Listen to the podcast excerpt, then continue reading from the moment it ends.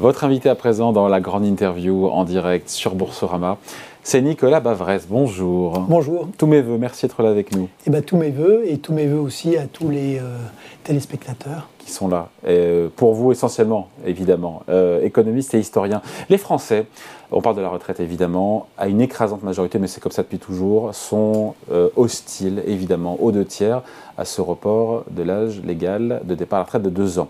Que doit dire le gouvernement pour les convaincre, en tout cas si tant est que ce soit euh, possible, parce que ça semble quand même mission impossible vu le, rejet massif des Français.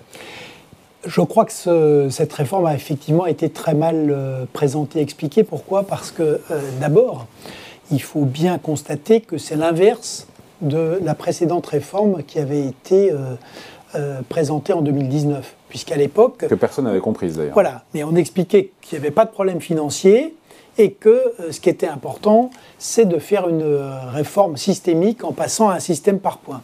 Or, aujourd'hui, on explique exactement l'inverse, c'est-à-dire que ce n'est pas un problème systémique, c'est un problème financier. Je pense que de fait, on est maintenant sur la bonne réforme. Mais personne, et surtout pas le président de la République, ne s'est donné la peine d'expliquer pourquoi on était passé de l'un à l'autre.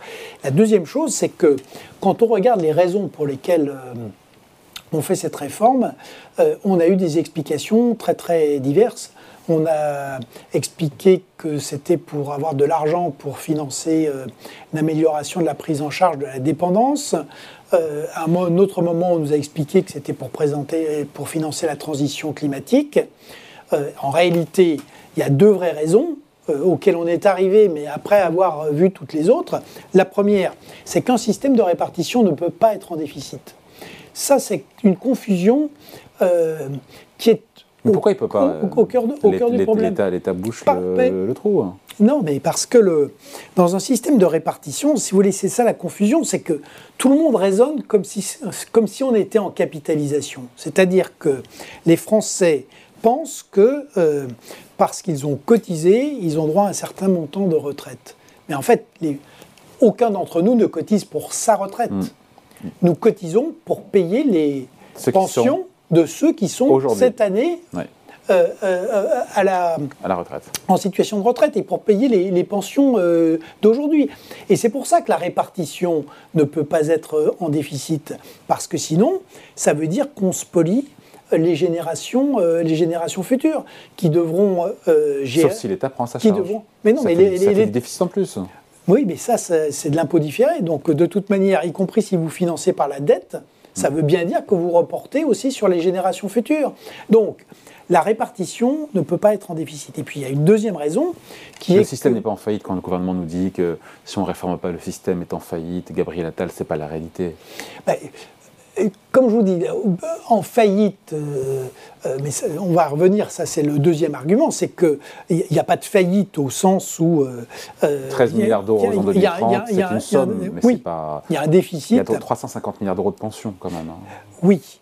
Alors simplement, c'est la deuxième partie de l'explication, c'est qu'il faut quand même tenir dans les grands événements de 2022, il y a ce qui s'est passé au Royaume-Uni, où en 10 jours, un grand pays européen, qui a à peu près le même PIB que nous, a failli sauter financièrement. Et vous avez vu que la première, le lien direct, alors le système chez eux est différent, pour le coup, c'est, c'est que pourquoi est-ce que la Banque d'Angleterre a fait un changement complet? C'est parce que les fonds de pension allaient sauter, ce qui est quand même intéressant. Et donc, aujourd'hui, quand on voit ce qui s'est passé au Royaume-Uni, quand on regarde aussi euh, ce qui s'est passé euh, pour l'Italie ou pour la Grèce, la Grèce euh, a sauté à cause des retraites qui représentaient Vous êtes sur la même ligne qu'Agnès Verdier-Molinier, qui était là hier sur ce plateau, qui m'a dit si on ne fait pas la réforme des retraites, il y a un risque d'attaque des marchés sur la dette française. Alors, ça, je ne pense pas que le lien soit aussi immédiat, mais ce qui est certain, c'est qu'aujourd'hui, la France va passer les 3 000 euh, milliards d'euros de, dette publique. C'est un pays qui est avec une croissance faible, un chômage élevé, une productivité qui stagne euh, et, des dépenses publiques qu'elle n'arrive pas à maîtriser. Donc, même s'il n'y a pas de lien direct, c'est vrai qu'aujourd'hui, c'est un des rares domaines sur lesquels le gouvernement pourrait envoyer un message positif au marché, mais aussi à nos partenaires européens pour dire que la France prend au sérieux la situation de ses finances publiques et l'évolution de, le, et, l'évolution de la dette. Donc, en fait, ce sont ça les deux vraies raisons. Et donc, le gouvernement, selon vous, ira jusqu'au bout les fortes mobilisations qui sont en train de monter en puissance manifestement ne feront pas reculer le gouvernement? Écoutez, euh, aujourd'hui le gouvernement euh, est, face à deux difficultés qu'il a sous-estimées. La première difficulté, c'est la mobilisation de la rue. Hmm. Euh, donc le pari était fait que, à cause des problèmes d'inflation, à cause des problèmes de crise énergétique, que les Français, il y aurait certes un peu d'agitation, mais qu'il euh, n'y aurait pas de, vraie mobilisation euh, de l'opinion et de la rue. Et ça, clairement, et que les syndicats étaient isolés, mm. euh, et que les syndicats eux-mêmes seraient obligés, après une démonstration de force, mais de rentrer assez vite dans le rang. Ce n'est pas du tout le scénario qui se dessine aujourd'hui. Et puis, il y a le deuxième front qu'il ne faut pas oublier, qui est le front parlementaire. Mm. Et là encore, le pari du gouvernement, c'était de dire que de passer un accord avec LR, et puis. On y est, non? euh, ben, Là encore, les choses sont beaucoup plus compliquées parce que ce que je note quand même aujourd'hui, c'est qu'il y a une partie euh, quand même assez On a de plus en plus de députés LR qui expliquent euh, qu'ils ne voteront pas ou qu'ils voteront contre, mais même dans la majorité, on commence à avoir un certain nombre de, notamment venant de l'aile gauche de la majorité, un certain nombre de gens qui expliquent aussi qu'ils ne voteront pas euh, le, projet. Donc on revient au 49.3 Donc euh, on revient, à mon avis, au 49.3, ce qui d'ailleurs est d'un point de vue constitutionnel plus solide que l'utilisation du 49.1. C'est le dernier problème, c'est que euh, le 49.1 qui permet donc de, de, limiter le temps de parole et ensuite de transmettre automatiquement au Sénat, c'est quand même normalement uniquement euh, pour des textes qui sont de nature budgétaire. Et il y a quand même une vraie question. Évidemment, comme je l'ai dit, euh, il y a un impact euh, évident, direct, sur les finances publiques de la France. Mais est-ce que la réforme du système de retraite se résume à un problème budgétaire À l'inverse, je pense qu'on peut soutenir le contraire. Et donc, il y a un vrai débat constitutionnel sur cette utilisation possible de l'article 47-1. Et donc, comment alors, euh, c'est quoi, la, pas la fin de l'histoire, mais comment, comment ça évolue, euh, in fine, politiquement euh, Imaginons que la rue continue à se mobiliser, qu'il y ait des défections de la part de députés, de la majorité ou, de LR, ça se termine comment? Eh bien, si vous voulez, le, on en revient à ce que ce, ce qu'Emmanuel Macron et son gouvernement ont beaucoup de mal à faire, c'est-à-dire qu'il faut faire de la politique. C'est-à-dire qu'une majorité, euh, ça se construit, ça s'entretient, surtout quand euh, elle n'existe pas euh, spontanément. Et, donc ce travail, pour l'instant, me paraît insuffisamment. Et par ailleurs, il y a un travail de pédagogie des Français et qui ne peut pas être fait simplement par des éléments de langage. Autrement dit, il y a quand même la question fondamentale que je posais au départ, et à laquelle Emmanuel Macron n'a jamais répondu, c'est pourquoi aujourd'hui défendez-vous un projet de réforme du système de retraite qui est exactement, qui est exactement, non, mais surtout qui est exactement l'inverse de ce que de ce qui avait été pratiquement euh, euh, décidé avant que ce ne soit emporté par l'épidémie de Covid. Il n'y a pas de plan B, encore une fois, pour équilibrer les comptes en 2030, c'est 13 milliards d'euros, en dehors de relever l'âge légal de départ à 64 ans, accélérer la durée de cotisation de la réforme Touraine. Hein, alors ensuite, on peut toujours discuter de l'équilibrage entre les deux. Mais, Parce que pour le gouvernement, il n'y a pas de plan B. Hein. C'est le seul moyen, c'est le seul levier. Hein. Mais, mais c'est vrai que euh, enfin, augmenter le augmenter les cotisations des entreprises, enfin, d'ailleurs que ce soit salarié ou entreprise, mais c'est toujours payé par les entreprises. Donc augmenter aujourd'hui le coût du travail, mm. euh, c'est complètement... On a déjà un problème majeur de compétitivité des entreprises euh, françaises qui s'améliore doucement, mais qui est loin d'être réglé. le gouvernement ne veut pas aller dans cette Ça, c'est destructeur pour l'activité, euh, pour l'emploi et pour l'avenir pour du pays. Donc ça, franchement, euh, c'est pas possible. Ensuite, diminuer les pensions. Non. voilà que je pense, d'une certaine manière, euh, et, le gouvernement a d'emblée est allé au bout de ce qu'il pouvait faire raisonnablement, puisque Donc la réforme rapporte 18 milliards et il y a 6 milliards qui ont été utilisés 5 ou 6, ce qui fait pour des mesures d'accompagnement, des mesures plus Ce qui fait qu'en réalité, on n'a même pas l'équilibre en 2030 puisqu'il manque 600 millions qu'on va aller récupérer sur la branche. Si tant est qu'on ait 4,5% de taux de chômage en 2030, tout ça est conditionné. Voilà, et hein. avec, euh, comme vous savez, euh, en fait, les, leviers pour la retraite, il y en a deux. Il y a effectivement la, démographie, euh, le taux d'emploi et donc et le taux de chômage. Et puis ensuite, il y a la productivité. La productivité, elle est à 0,7. Et aujourd'hui, entre la chute de la natalité euh, euh, et le, taux d'emploi qui s'améliore, mais très très doucement, on ne peut pas dire que euh, les données soient très. Les données structurelles, elles, ne sont pas favorables. Donc il n'y a pas de plan B et en même temps il n'y a plus de marge de manœuvre puisqu'il y a déjà un tiers du produit des économies de la réforme qui ont déjà été réemployé pour ces mesures d'accompagnement. Si le SMIC a 1200 euros. C'est là où là aussi la démarche, on peut interroger la démarche, c'est que le gouvernement pensait tellement qu'il aurait finalement qu'il y aurait une, espèce d'opposition rituelle, mais au fond que l'opinion ne bougerait pas, qu'il euh, a d'une certaine manière tiré toutes ses cartouches et il a utilisé une, espèce de technique de la carte forcée.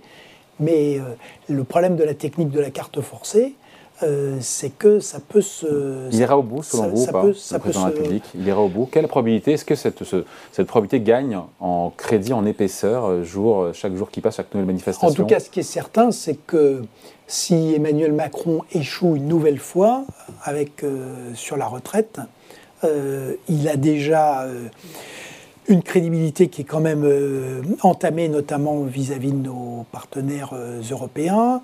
Euh, Donc s'il joue sur les retraites, c'est quoi le message il, est fragile, euh, il est fragile avec une majorité relative.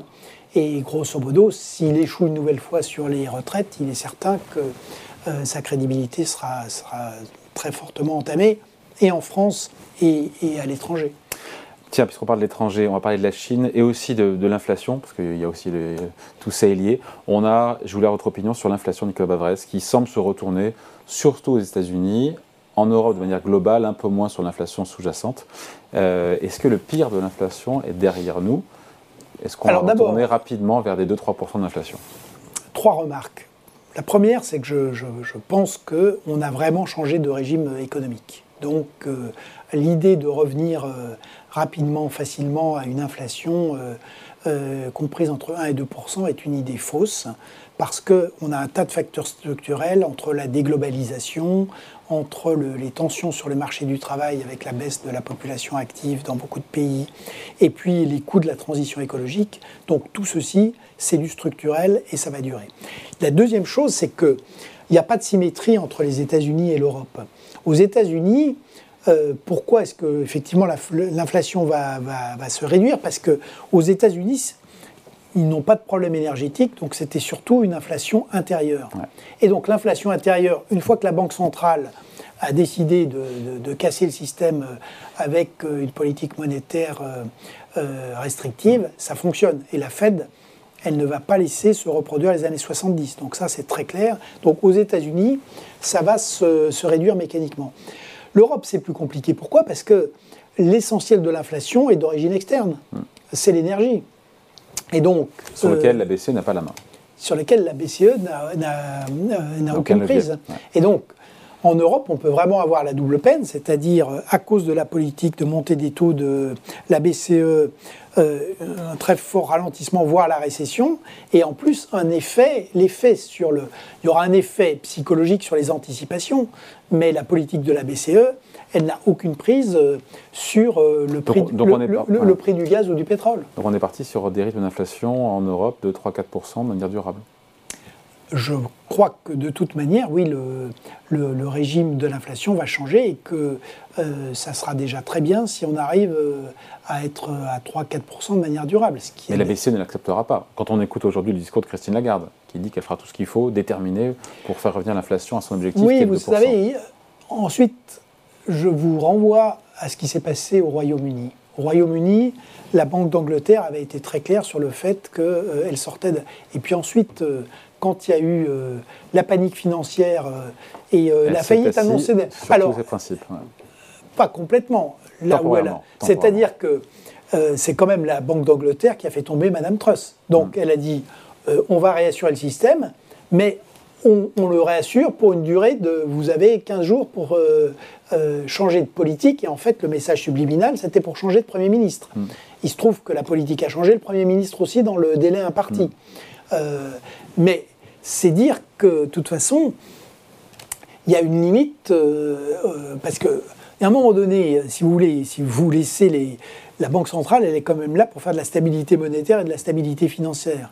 Si vous laissez un vrai crack euh, euh, s'installer et le système s'effondrer, c'est vrai que ça ne contribue pas à la stabilité.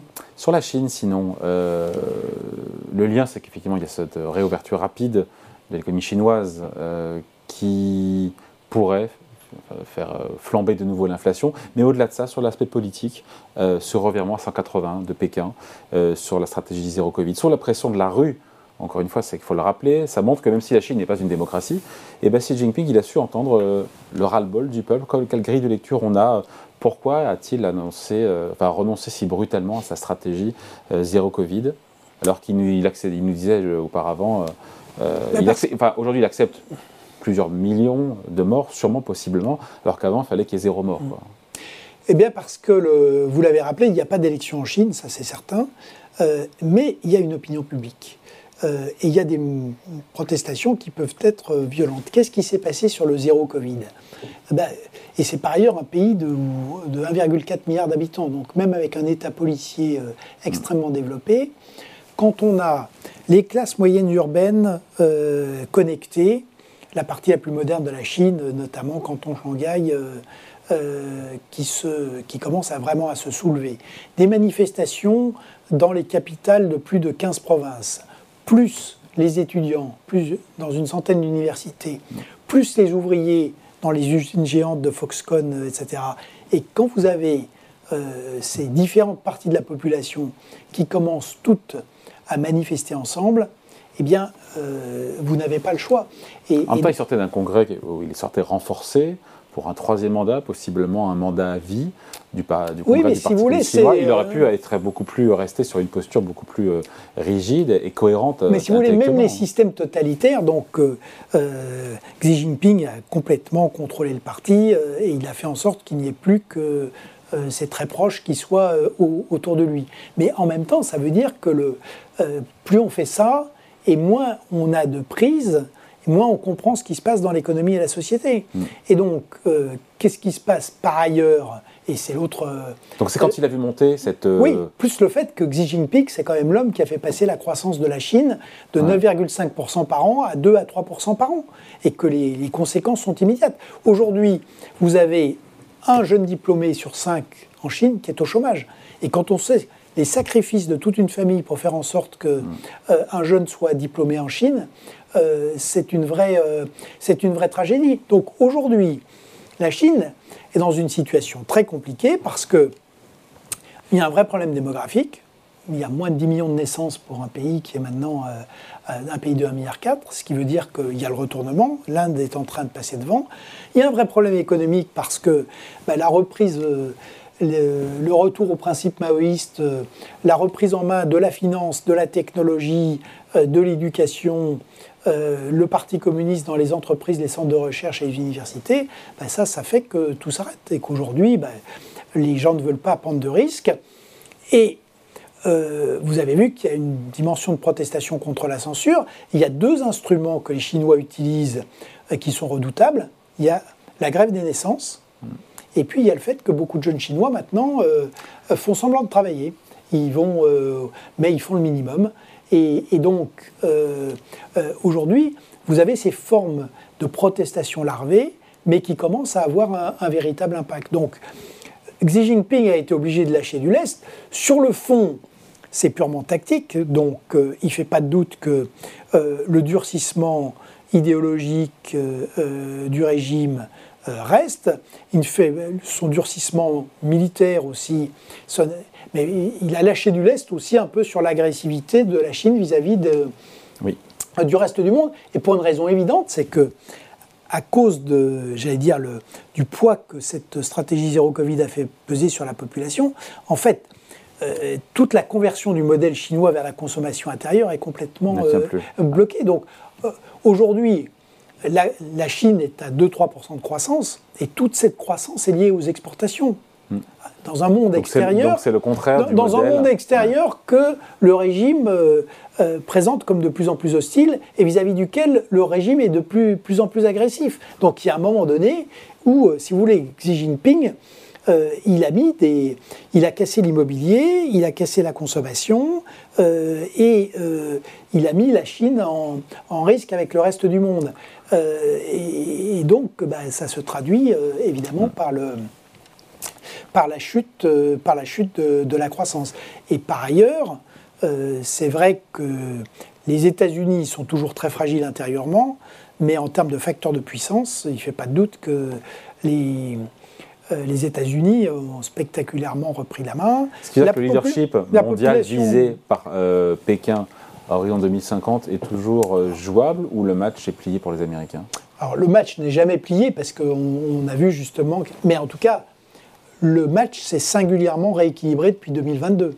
Et les États-Unis, maintenant, les gains de productivité tournent autour de 2% par an, la population augmente, et surtout l'énergie, technologie, agriculture, armement, dollars, les Américains euh, valeur refuge, euh, extraterritorialité du droit américain. Si vous voulez, la démonstration de puissance qui a été faite au cours de l'année 2022 par tous ces instruments de soft power. Avec une tech ébranlée quand même aussi à Wall Street hein, en termes de valorisation. Alors, elle est ébranlée, mais sur le. Euh, parce que euh, c'est aussi logique que la bulle était complètement délirante.